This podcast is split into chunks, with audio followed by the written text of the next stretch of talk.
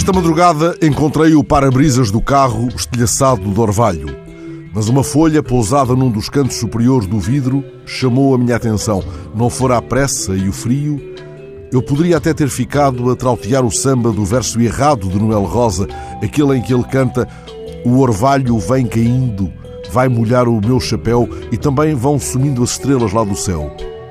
O verso só está errado à luz da ciência, porque o orvalho não cai deposita-se suavemente, é como que um avesso da evaporação. Quanto ao mais, no melhor Noel cai a rosa e o melhor Noel é todo o Noel. Também o grande Manuel de Barros, que escreveu uma biografia do Orvalho, desabafou num verso certa vez: Eu queria fazer parte do Orvalho como as pedras. Ora, eu deveria ter dado um pouco mais de atenção ao orvalho do que à folha pousada num dos cantos superiores do vidro do carro.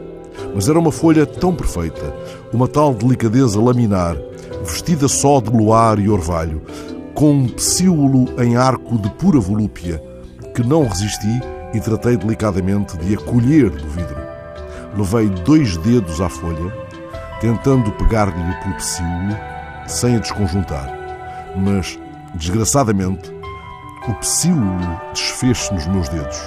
A pomba de Picasso, senhores, deve morar numa árvore do meu bairro, porque aquela folha magnífica, suavemente lanceolada, era afinal, na sua surpreendente expressão plástica, cocó de pombo.